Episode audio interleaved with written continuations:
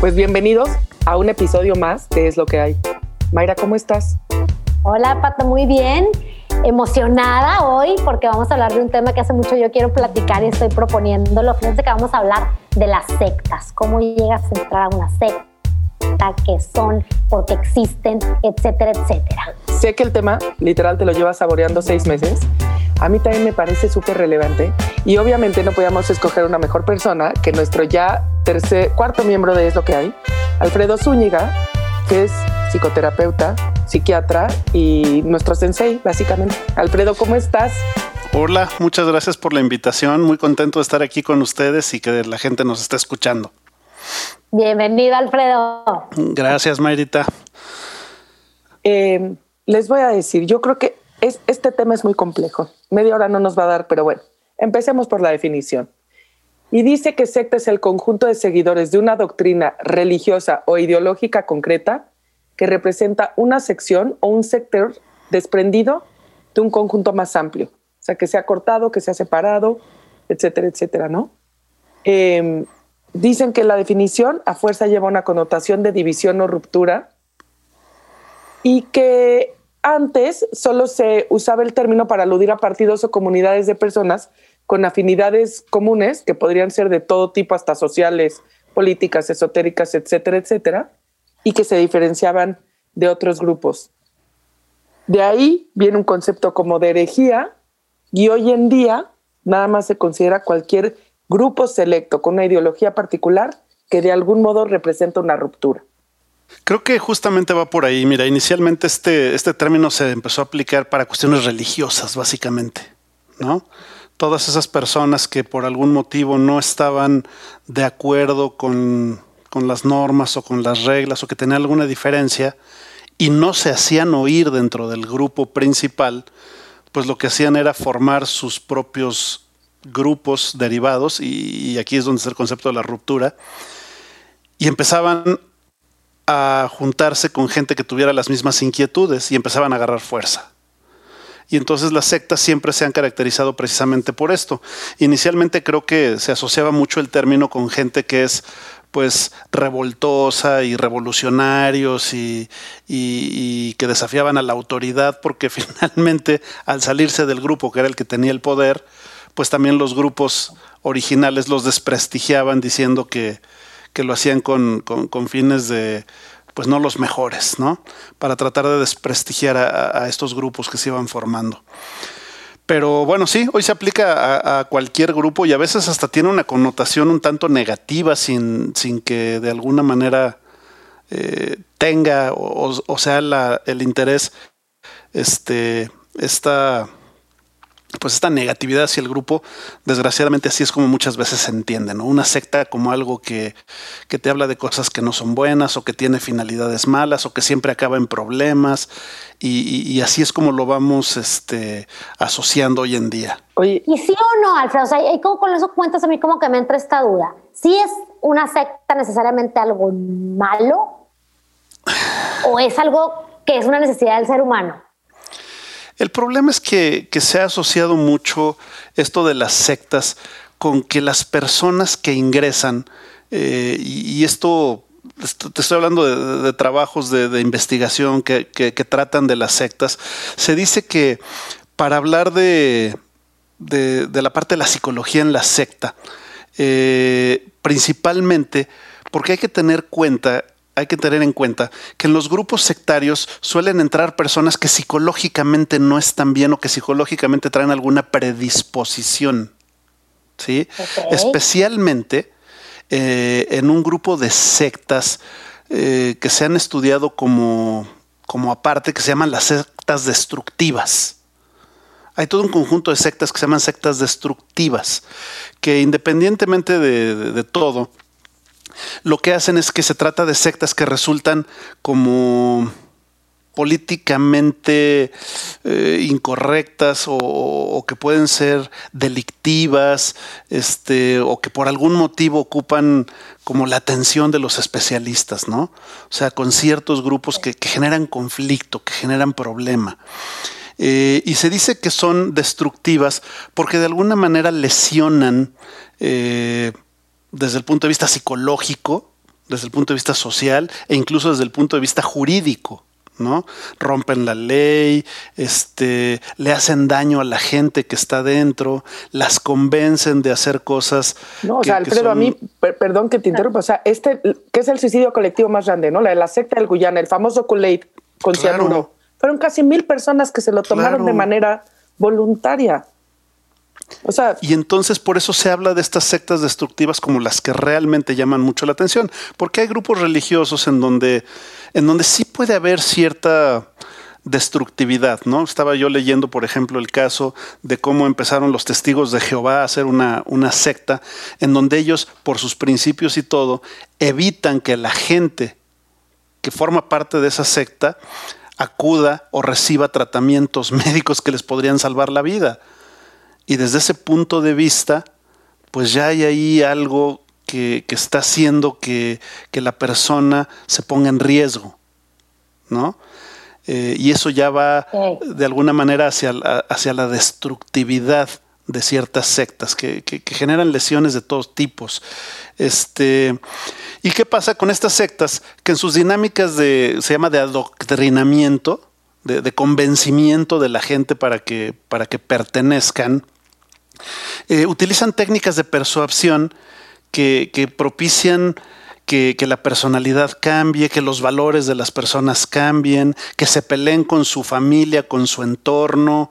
Eh, y, esto pues, pues es bien difícil de manejar porque de alguna forma, una vez que una persona está convencida, es bien difícil de, revertir este proceso, ¿no?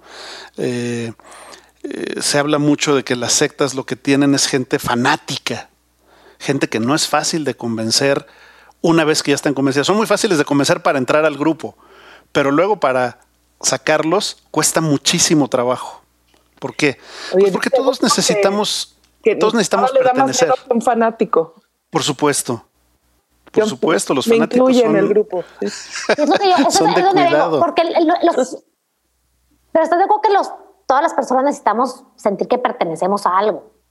Justamente. por eso te digo, estar en un grupo, pertenecer, sentir que nomás somos nosotros, eso es como, como algo que se siente padre. Cuando ya, ya brincas esa línea de qué padre que tengo un grupo y pertenezco, ahora ya tengo comportamientos de secta. O sea, ¿qué, ¿qué, son los focos rojos, digamos, ahí que empiezan a existir cuando ya algo es secta destructiva? Mira, déjame, déjame ponerte, por ejemplo, cómo son los procesos o qué se necesita para que alguien quiera ingresar a una secta en general y, en particular en algún tipo de sectas.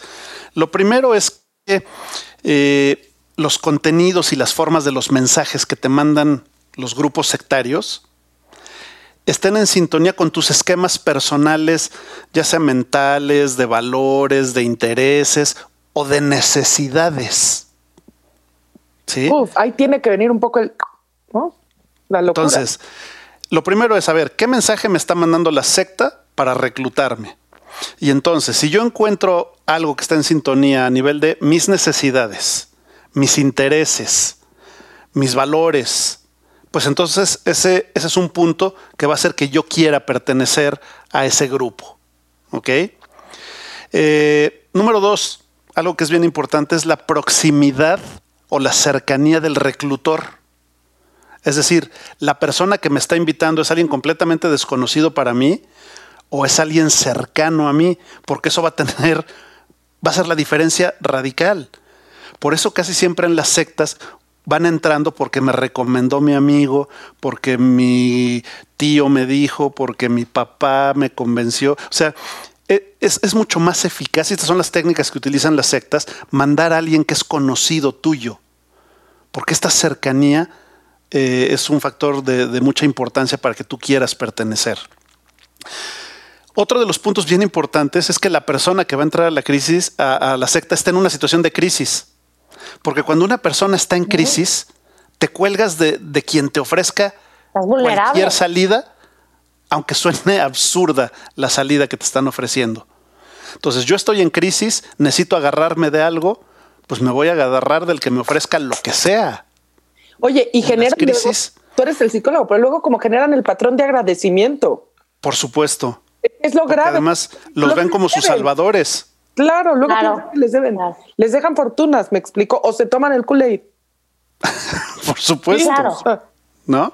No, y te voy a decir que, o sea, yo sí creo que ahí, por ejemplo, a, los a los meros meros de la secta, normalmente sí hay un, un, comportamiento ahí de sociópatas, ¿no? O, o sea, porque está cañón también jalar tanta gente y tenerla ahí cautiva tanto tiempo y empezar a lavarles el cerebro. O sea, sí tiene que haber ahí un algo muy maquiavélico en la persona que es como el líder, ¿no? Son todas estas cosas, ¿no? El mensaje que me están mandando, quién me lo está mandando, si, si estoy en crisis es más fácil. A los jóvenes, por ejemplo, son mucho más fáciles de persuadir. Es más fácil hacer que un joven ingrese a una secta a que un adulto mayor entre a una secta. Los jóvenes necesitan pertenecer. Los jóvenes pues todavía están verdes, todavía se los chamaquean más fácil. Los jóvenes son más crédulos, no tienen la experiencia de los golpes de la vida y de las decepciones y del engaño que, tiene a lo mejor un adulto ya más grande. Entonces, ¿qué pasa? Los jóvenes son como, son como tierra fértil para, para, la gente que, que está en sectas. Por eso muchos de los mensajes de las sectas siempre te los empiezan a meter desde niño, desde adolescente, desde joven, que es cuando más necesidad tienes de pertenecer.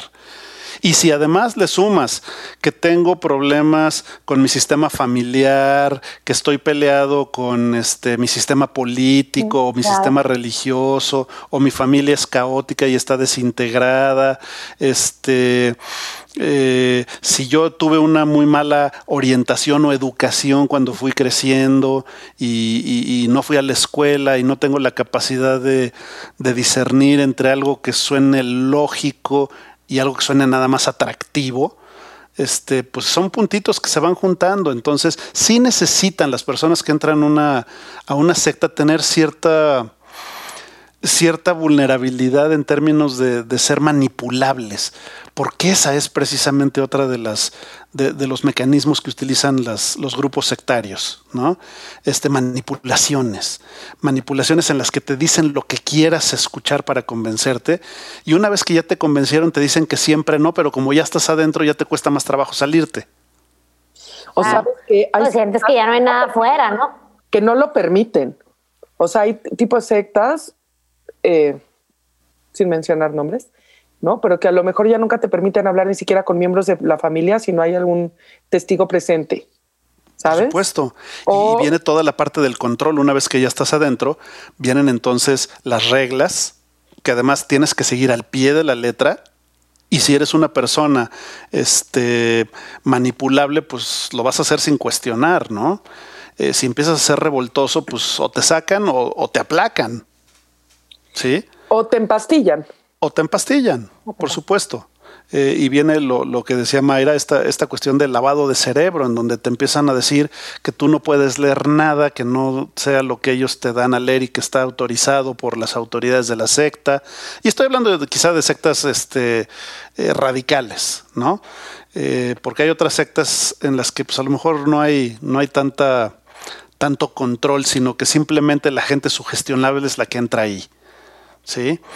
Eh, pero bueno, la idea es que una vez que estás adentro, te empiezan a convencer, te empiezan a poner reglas, te empiezan a, a decir, y tú lo haces porque confías, porque ya te soltaste al control de ellos, vas a hacer lo que te pidan porque además te empiezan a convencer de cosas como este, nosotros somos los dueños de la verdad y tenemos que luchar por ella, hasta viene el fin del mundo y nosotros somos los elegidos, hasta... Era lo que te iba a decir. Este, es mucha esta cuestión de los elegidos, ¿no?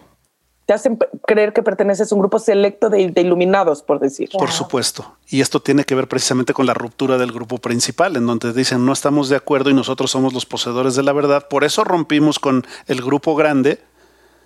Y entonces toda la gente que está necesitada, toda la gente que está vulnerable, pues se va a agarrar de ti y vas a empezar a crecer como secta. Entonces son, son, son fenómenos bien complejos psicológicamente hablando, eh, porque implican mucha manipulación, implican que la persona que entra a la secta sea una persona vulnerable y de esto es de lo que se aprovechan los grupos, ¿no? Dime algo, el líder... ¿cómo, queda un...? Ah, bueno. No, una gran pregunta, porque por ejemplo, también la secta, yo no sé, también estas historias como Mayra me intrigan. La de Waco, Texas, ¿no? Que en su momento David Koresh, él tenía 33 años. O sea, evidentemente eso es un adulto, pero lo que yo de repente pienso, tú ahorita hablaste esto, cuando ya pasa la, cuando invaden Waco y se mueren 83 personas, incluyéndolo a él, etcétera, etcétera. Pues la secta ya tenía mucho rato. Entonces yo digo, si tenía 33, empezó a los 20, 23, ¿no? Más o menos joven. Y de repente me pregunta si no sé si hay respuesta. ¿El líder sabe que esto es un fraude y le gusta el poder que ejerce? ¿O sí cree y pertenece? Mira, hay muchos casos, hay muchos casos en los que el líder es un cuate que está psicótico, que tiene esquizofrenia. Que él cree, que él verdaderamente está convencido de que el mundo se va a acabar y que él es el elegido para salvar a la raza humana. Wow. ¿No? Entonces, hay un fenómeno, por ejemplo, en, psicología, en psiquiatría, eh, que se llama la locura de dos o la locura de varios, folia du, ¿no? En donde, fíjate la descripción de la enfermedad, cuando tú estás cerca de una persona que tiene una idea completamente delirante, se la crees. Y dices, ah, sí, sí, cierto. Y si te alejan y te separan de esa persona y te cuestionan, dices, no, pues sí, creo que sí me dejé engañar. Ok. Pero si te vuelven a acercar, te la vuelves a creer. Entonces, esta es la gente vulnerable. Y estoy hablando ya desde un punto de vista de, enfermedades. Ya, pero, pero estos a lo mejor son los casos más fáciles de identificar, ¿no? O sea, me convencieron de que tomáramos veneno y nos suicidáramos todos, porque ahora sí el mundo ya se iba a acabar y fíjate, había otra secta por ahí que ahorita me acuerdo cómo se llama, en donde también venía lo, de, lo del final del mundo. Y decían que los extraterrestres ya nos habían visitado y que ahora que acabara el mundo iban a venir los, los extraterrestres y se iban a llevar un grupo selecto de, seres humanos. ¿Y había que ponerse primero en la fila o cómo? Y, entonces... ellos eran. Ellos eran, ellos eran, los elegidos, los de este grupo. Y entonces en el 1970 y no sé cuántos, cuando venía el cometa Haley, el, líder de la secta dijo que la nave de los extraterrestres venía escondida detrás del cometa Haley y que ese era el momento en el que se iba a acabar el mundo y que tenían ellos que suicidarse, que tomar esta sustancia, pues para que a ellos fueran a los que se llevaran. Y tómala, se murieron otros cuantos, un par de decenas de personas por ahí. ¿No? Entonces, ¿qué pasa? Sí, hay sectas que están súper enfermas, que además están lideradas por, por, personas clínicamente enfermas. Exactamente. ¿No? Pero también hay, creo. hay, hay sectas o grupos que no son necesariamente a partir de una enfermedad mental, sino de ideas radicales, religiosas, por ejemplo. Mm. Este, la cienciología, ¿no? la iglesia de la cienciología. Pero esa, esa sí también, pero esa sí también estaba basada o, fue fundada por un cuate que sí estaba malito de la cabeza, ¿no? Él quería salvar al mundo de, las influencias y, empezó un movimiento antipsiquiátrico y, hablaba mucho de las energías este, cósmicas y cosas así.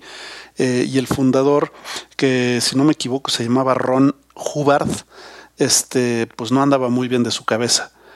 Pero después supieron jalar gente vendiéndoles ideas muy buenas, como tú vas a estar en uno, vas a ser uno mismo con la tierra y la energía de la tierra y demás. Y agarraron un segundo grupo de gente vulnerable diciéndoles que les iban a curar las adicciones. Entonces, dentro de la cienciología había estas dos ramas, la, dianética, este, que es un sistema además como piramidal, en donde vas pasando y te regalan un librito. ¿No? Y ahí es el proceso en donde, en donde te seleccionan.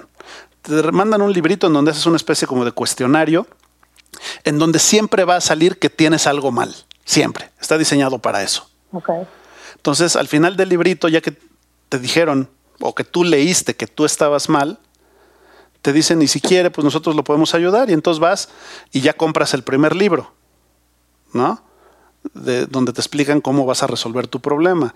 Y una vez que terminas el primer libro, pues ya te engancharon, porque si desde que tú lees eso y dice que está mal y que ellos te van a salvar, dices, estos cuates están locos, pues tú no vas a hacer parte de ese grupo. Si te crean el problema y la compras la idea, si les compras la idea, ya te agarraron.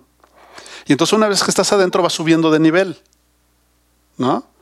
Como el principiante, el intermedio, el experto, el, y, entonces ya formas parte incluso de los que, de los que trabajan en, la organización y vas subiendo de nivel. Y, se agarraron también otro grupo de personas, eh, a los adictos, pues que son gente vulnerable, que son gente que normalmente tiene problemas con sus familias y etcétera, etcétera, y ellos pues los acogen. Y bueno, pues, es, una exprimidera de dinero. Físicamente. claro.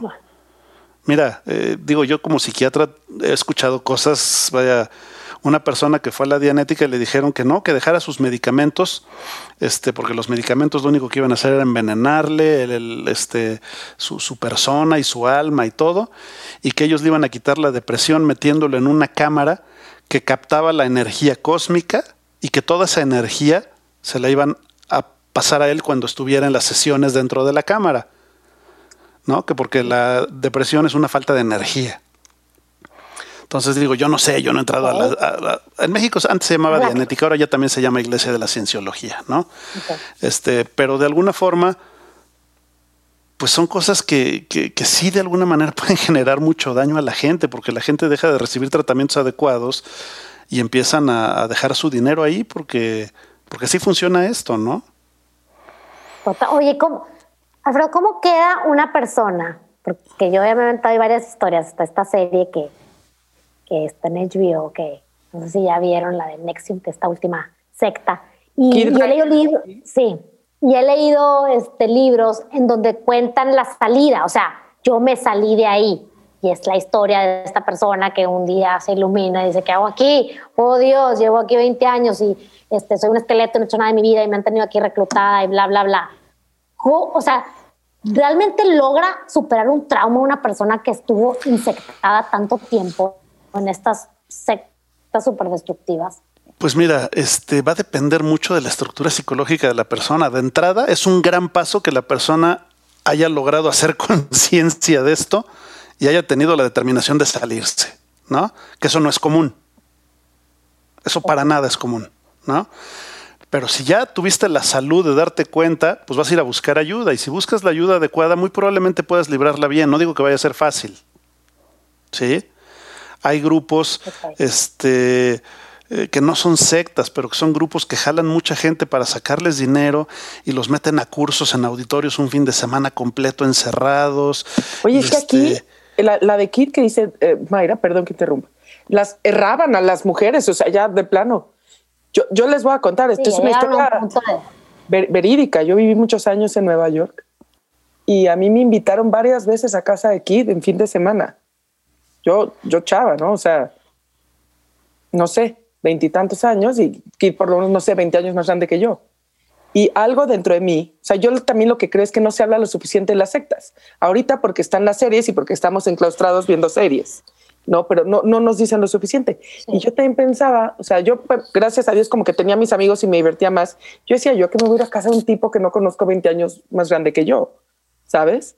Pero ni si hubiera sabido en ese entonces, digamos, que es así como reclutan, hubiera tenido como un caso sólido para mi negativa, ¿me explico? Me invitaron varias veces y siempre no es que tenía que inventar. O sea, a veces pienso que me salvé por una línea muy fina de ir. No sé si me hubieran atrapado, tampoco lo sé, ¿me entiendes? Pero me salvé por lo menos una línea muy fina de ir. Y, fíjate, y fíjate todo esto que te decía, la, la familiaridad. Primero se hacen cercanos a ti y ya que les tienes confianza y eres una persona cercana, entonces ya te empiezan a meter las ideas y es más fácil que se las compres. Sí, o sea, pero te digo, nadie nos habla. Hace poco vi en, redes, en Pictoline, que si no es una cuenta que siguen, sígala, venía un manual para cómo lidiar con un familiar que tú ves que pertenece a una secta. Y me impacté que, que existiera esa información. O sea, se me hace necesaria, pero lo que me impactó es que sea necesaria. Lo difícil es que no hay ninguna estrategia que esté garantizado que funciona. Porque una vez que una persona ya le lavaron el cerebro, como se dice, ya no hay para atrás, es bien difícil Es bien difícil sacar a alguien que ya está convencido y que ya participó en desde ceremonias este, oscuras hasta revolturas este, o revueltas políticas o, cosas de este tipo, ¿me explico? Eh, fíjate, había una, había una secta que se llamaba la Puerta del Cielo, creo. ¿La de Rancho Santa Fe? Sí. Eh, le llamaban secta. el pueblo era el Heaven's Gate. Pasó en Rancho Santa Fe. Sí. No me acuerdo si era la de Santa Fe o esa es otra. Pero en esa lo que te decían eh, los, directores de, los, líderes te decían eh, que había que para purificarse pues el aislamiento del resto de la cultura y demás eh, sin internet sin nada y la abstinencia sexual no y que todos eran iguales y que incluso para eliminar esta distinción sexuales muchos de los hombres se castraban ¿No? A ese grado llegan las convicciones de, la gente que entra a las sectas. Entonces, ¿cómo puedes convencer a alguien que, hizo eso de que ya se salga de porque le está haciendo daño? Ok, ya. No, ganaste la. ¿Estás de acuerdo que esa persona. Leyendo Pictoline, no. No, no, definitivamente no. No, y yo lo que sí creo es que quien, te, quien empiece esa idea sí tiene que estar loquito. Perdón, pero tienes que estar demasiado convencido. O, ser muy sugestionable. Claro. O ser muy sugestionable, que ese es precisamente de donde se agarran, ¿no? Buscan gente que sea sugestionable. Esa es la base. Yo te digo lo que tú quieras escuchar, eres vulnerable, si eres joven, mejor, porque más me lo vas a creer. Además, no te lo voy a decir yo como extraño. Te voy a invitar a que vengas, conozcas y ya que te sientas en confianza, te lo vamos a decir desde la confianza que ya nos tienes. Alguien que tú consideres cercano es el que más te va a convencer. Y son estrategias que no les importa tardarse semanas o meses, pero van jalando y van jalando y van jalando. y aunque muchas eh, películas no hablan de, sectas específicamente, hay muchas películas donde, donde hay casos de esto, ¿no? Donde te van convenciendo de hacer cosas que no quieres hacer, donde te van convenciendo de, de, hacer cosas que no te atreverías a hacer nunca solo. Y este es otro fenómeno que, que en psicología se llama desindividualización, ¿no? ¿Qué es esto? Que cuando yo estoy en grupo, me atrevo a hacer cosas que jamás haría yo solito. ¿Ok? que no me atrevería a hacer yo solito. Eh, por ejemplo, eh, hay un estudio bien interesante de, esto, de este fenómeno de la desindividualización, eh, en donde a principios del siglo del siglo XX, por ahí de 1900, fue un, fue un, caso que, incluso se estudia en los libros de psicología de un, de un afroamericano que se llamaba William Carr y a él, su vecino blanco lo acusó de que se había robado una vaca. ¿Ok? Y entonces la policía fue a arrestarlo. Sin, o sea, sin preguntar nada. Lo acusaron de que se robó la vaca del vecino y lo fueron a, este, a arrestar. Y en eso se empezó a hacer un movimiento en donde todo el pueblo se lo arrebataron a la policía de las manos y lo lincharon. Oh. ¿Ok? Si tú agarraras a cualquiera de esas personas y le preguntaras, oye, ¿tú te atreverías a colgar a alguien? No, por supuesto que no. Solito ninguno se atrevería a hacer algo así. Pero ya en grupo viene esta cuestión de la desindividualización. Ya no estás actuando tú solito. Tu culpa o tu responsabilidad se diluye en el grupo y entonces te atreves a hacer cosas que no harías normalmente bajo ninguna circunstancia si estuvieras solo. Entonces, este tipo de fenómenos son fenómenos que, en todo esto de los grupos este, sectarios, pues son bien importantes de entender también, ¿no? No, oye, eh, estoy más traumada de cómo empecé. Yo también, o sea, ahorita te lo juro que te iba a decir, este episodio cómo se concluye, porque estoy a nada de decir, estamos locos. o sea, ya. Pues no es que estemos locos, mira, yo lo vería de otra manera. Hoy, hoy en día hay tantas sectas porque, porque hay mucha infelicidad. Ya no hay manera de, triunfar en la vida fácilmente, la gente está llena de necesidades de trascendencia, de pertenencia, vivimos en una cultura tan vacía, tan, eh, tan vivir nada más para trabajar, que ya no hay alicientes en la vida, ya no hay, eh, ya no hay muchas metas, ya, eh, ya tienes que, trabajar demasiado para conseguir muy poco. entonces, ¿qué pasa? Pues cualquiera que te ofrece algo más, se vuelve extraordinariamente atractivo. Te voy a decir, leí esto, tú que eres psicólogo y psiquiatra, que en la pandemia estaba creciendo de manera, o sea, así como exorbitante, el número de personas que se estaban uniendo tipo a sectas. Y decía que uno de los factores, evidentemente, es el aislamiento, así sientes que te relacionas y el tiempo que tienes como para leer y que te, ahora sí que te adoctrinen a, a distancia. Yo hubiera pensado Digo, los casos que hemos hablado es donde la gente físicamente se trasladaba o al, o al Heaven's Gate o a la Guyana, ¿no? Etcétera. O sea, colectivamente compartían el mismo espacio. Yo estoy un poco sorprendida de leer que se siguen insectando dentro de sus propias casas. Pues claro, pues ya tenemos internet. Y el internet conecta lo que sea con lo que sea, ¿no? Este, ¿qué pasa? Es más fácil conectar con otro loco igual que tú. Por supuesto, y, dime tú qué son todas estas teorías de la conspiración. Ah, ¿No son sectas? ¿De alguna manera? No, y se van a hacer marchas frente a frente a este al Capitolio y se van a hacer marchas en Ámsterdam este, en Ámsterdam y todo. ¿Por qué? Porque son grupos sectarios de alguna manera, aunque no tengan un nombre, algunos sí lo tendrán. y empiezan a agarrar gente que está a disgusto con su entorno, con su familia, con su gobierno, y entonces empiezan a juntar gente. Y bueno, a ver, y, localmente tenemos lo nuestro también, ¿no? Hombre, hombre. Hay, hay, hay sectas, este, hay sectas mexicanas, este, pues muy conocidas de, de, finales del siglo pasado, los, los narcosatánicos, por ejemplo. Claro. Una secta bastante, bastante. Echaban dólares por la ventana, ¿sí o no? Sí. la, Nueva Jerusalén, otra secta mexicana así súper, este, súper conocida, ¿no? Entonces, este, pues hicieron ellos su propio, su propio pueblo cerrado del resto, no había autoridades que entraran, este, en fin. Entonces, ¿qué pasa? La gente está necesitada y de eso se aprovechan los grupos sectarios, de las necesidades de la gente. Fíjate que hay un grupo ahorita, seguro han escuchado, que se llama QAnon, que básicamente apoyan a, Trump y sobre todo un gran apoyo a partir de la teoría del fraude electoral, ¿no?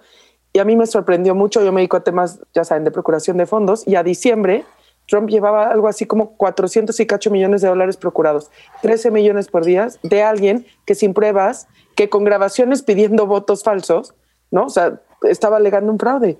Y decían que uno de los grupos de apoyo más importantes de QAnon que ya también trae teorías de la conspiración del COVID, etcétera, etcétera, eran japoneses. Entonces, sí, de repente digo, ¿qué nos está pasando? Yo no quiero Japón, pero en mi, en mi mente y conocimiento los japoneses es una cultura en muchos sentidos como muy privilegiada, lleno de buena educación, están muy lejos de Estados Unidos. Curiosamente los japoneses tienen muchas sectas este, muy importantes históricamente hablando, ¿no? Pero bueno, este, aquí otra vez está el factor que, que hablábamos hace rato de la falta de cultura de mucha gente. Que te ponen una grabación que claramente está, este, eh, está actuada y la gente se lo cree. Sí, claro. Mira, me voy a acordar, un poquito de, de, lo que contamos en, en, uno de estos episodios en donde hablaban de un problema matemático y que o sea, eran puros matemáticos los que lo estaban resolviendo. Y uno de los problemas trataba sobre el tema de las armas. Los matemáticos pudo más su ideología que la matemática. O sacaron mal el problema porque era más importante defender su punto sobre las armas que el problema matemático para el cual fueron contratados. Reunidos. Ajá. Ah. Entonces, yo sí creo que ahí también como que tú tienes una ideología y aunque oigas algo falso y veas algo que neta no puede ser verdad, si tú crees en algo, crees ciegamente, acto de fe. Yo creo que eso ya también cuando estás un poquito adoctrinado, ¿no? Y no, ¿sabes qué? Que también es una naturaleza del ser humano. El ser humano, con tal de no reconocer que se equivocó, es capaz de aceptar inconscientemente cosas, aunque le suenan ilógicas. Esto, esto es como una especie casi casi que está de reflejo, ¿no? O sea, primero. Ya lo dije y no me rajo. Exacto. Exacto. Antes muerta que equivocada. Algo así. Entonces, súmale eso, la vulnerabilidad y todo lo que hemos estado platicando, pues vaya, hay caldos de cultivo maravillosos para hacer sectas de lo que quieras. Pero de verdad, claro, de la tecnología no ha sido más que, pues, una plataforma. Vaya, hay, hay, hay, sectas hasta, eh, no sé llamarlos sectas, pero, pero, pero grupos sectarios tan llevados al ridículo que están en contra de las leyes en las que un ser humano solamente se puede casar con un ser humano, que hay todo un movimiento de personas que se casan en Estados Unidos con su motocicleta o se casan legalmente con una pizza, o, o sea, de verdad, de verdad, no es broma, ¿no? Es un grupo de gente que está en contra de que tú solamente te puedes casar con otro ser humano. Ahora sí, ahora sí que como dicen los matemáticos, me casé con mi pizza, lo que queda demostrado. Pero, pero, pero con un acta de matrimonio. Por eso, aquí está. Yo pensaba que era un extremo la, iglesia de Maradona, por favor, todos los que sé que se acaba de morir, pero no me odien, pero... Descansa en paz. Descansa en paz, de verdad, un, titán del fútbol. Pero de ahí a ser una iglesia, sea, hay una iglesia, está reconocida, te casas bajo el rito. Y la iglesia, su principal teoría, no sé si las iglesias tienen teorías, es que Maradona es un dios. Entonces Maradona te puedes casar bajo sus ritos y sus sacramentos porque es un dios. Y yo ya lo pensaba extremo, entonces los encuentro perfectamente sanos comparado con casarte con tu moto. Súbete a mi moto. Sí, no, totalmente. No, no, pues bueno, ya, ya vimos que hay niveles. Hay quien se casa con su colchón, hay quien se casa con su motocicleta, hay quien se casa con su coche. Y, y tengo mucha curiosidad de saber cuáles son los términos legales de esa, de esa unión, ¿no? sí, yo también, por favor. Eres, el coche, no sé. Vaya. Claro, no, no lo puede vender. 20 años, pues es tu marido. No, exacto, no lo vender. A la cárcel. Entonces, que lo choques, maltrato, violencia intrafamiliar. Y otra vez, todo empieza a partir de no estar de acuerdo con las reglas o las normas y, hacer tu grupo aparte para estar en desacuerdo y mostrar el desacuerdo, ¿no? Oye, una pregunta, ¿toda secta? Sí, pues traes una locura y te consigues otro igual. Un componente es que tiene que tener un líder así como mesiánico, o sea... No necesariamente mesiánico, pero... No necesariamente mesiánico, pero sí alguien que sea el líder, sí necesitas un líder. Y tienen que tener un propósito, ¿no? O sea, nosotros vamos a luchar por este, evitar el fin del mundo. O nosotros vamos a luchar por este, defender el punto de que en la religión las cosas no son como dice el Papa. O sí, siempre hay un punto y siempre hay un líder que es el que organiza y que guía a los demás. Como en todo sistema estructurado necesitas pues necesitas una, cabeza y necesitas alguien que ponga orden y necesitas que alguien vaya dando las instrucciones y necesitas seguidores, necesitas obreros, necesitas quien trabaje, necesitas quien te saque la chamba también. También otra pregunta que tengo, ¿está asociado una falta como de cultura o educación o podemos, o sea... Ese es uno de los factores de riesgo, sí. No, no es necesario, pero funciona muy bien ayuda. Cuando, lo hay, claro. Oye, y digamos ahora sí que hablando de enfermedades y remedio, ¿el remedio qué será? ¿La prevención? Hablar del tema y decir, estos son los factores de riesgo. O sea, ¿cómo le hablamos a un adolescente de eso? Eso es muy importante, ¿no? Decirle que, que al adolescente, por ejemplo, mandarle mensajes como eh, es importante que tú busques tu lugar en el mundo, pero ten cuidado con lo que te ofrecen, asegúrate que lo que te están ofreciendo los grupos sea algo eh, que no es a escondidas, que no es bajo el agua, que no suena turbio, este, consúltalo con un adulto a quien le tengas confianza. Que no genere culpa. Exacto. El aislamiento social me parece también hay Que no te separe de tu familia, que no haga que, que, te quieras salir de tu casa huyendo. Eh, o sea, en fin, cosas que, que cuando eres joven y necesitas esta libertad y además estás peleado con la familia y todo, pues eres víctima muy fácil. Claro. te iba a decir, eh, ¿pertenecer a una secta se puede considerar o comparar como con una codependencia? Pues yo te diría que sí. Yo creo que sí. Visto así desde ese punto de vista, claro que hay muchos eh, componentes de codependencia cuando perteneces a una secta, ¿no? Eh, ahora, ¿qué pasa? La cuestión es que las sectas son muy llamativas y todo para los que están afuera, no para los que están adentro. Claro. O sea, eh, los que están adentro no tienen ningún conflicto, no tienen ningún problema, están de acuerdo, aceptan, aceptan cosas extremas, como, como el ejemplo que te decía hace rato de, la gente que se castraba, ¿no? como en esa secta al principio era todos somos iguales, pues ok, para quitarnos nuestras diferencias, ¿no? Pero bueno, este, el problema es para los de afuera, porque además te convencen de que hiciste bien en salirte de tu familia y en dejarlos porque ellos nada más te querían controlar y no te estás dando cuenta que los que te están controlando son los de la secta. Entonces, eh, los que más sufren pues, son los de afuera, no son los de adentro. O sea, es terrible tener un familiar ahí. Y sobre todo que no hay una fórmula para poderlo sacar. No hay de que, porque a veces no sabes ni dónde están. A veces van a vivir a otro lado y no te enteras dónde están. Yo les voy a decir ya casi para terminar, yo tengo una amiga que una época, ahora sí que asistió a la cienciología, por cierto. Y santo remedio, nos fuimos a Las Vegas, pues se, se le quitó, se le quitaron esas tendencias. Le dije, ¿cómo? Pero puede, puede ser una solución, una herramienta práctica. Nos fuimos a Las Vegas, santo remedio, no se volvió a presentar. Es una amiga que anda ahí rara, pues llévatela a Las Vegas. Mira, hay gente que dentro de todo, hay gente que dentro de todo siempre tienen esta parte sana por ahí, ¿no? Eh, mira, en psicología hay un principio que dice que una persona, no importa qué tan enferma esté, siempre tiene una parte sana. Y esa es a la que hay que aludir. Porque si tú le empiezas a hablar de que es que la secta y es que esto no, te estás metiendo con la parte más enferma y por ahí no vas a entrar. ¿No? En cambio, si le dices, oye, pues no te has dado cuenta que te has separado mucho de tu familia y que a lo mejor tu familia pues no te quería hacer daño. Y entonces a lo mejor puedes tocarle la parte sana y empezar a jalar por ahí, ¿no? El problema es que las, las adoctrinaciones son durísimas, son durísimas. Oye, bueno, yo creo que, o sea, yo podría aquí seguir creo que tres horas, pero el episodio debe de parar. Totalmente, pues híjole. Alfredo. Padrísimo episodio.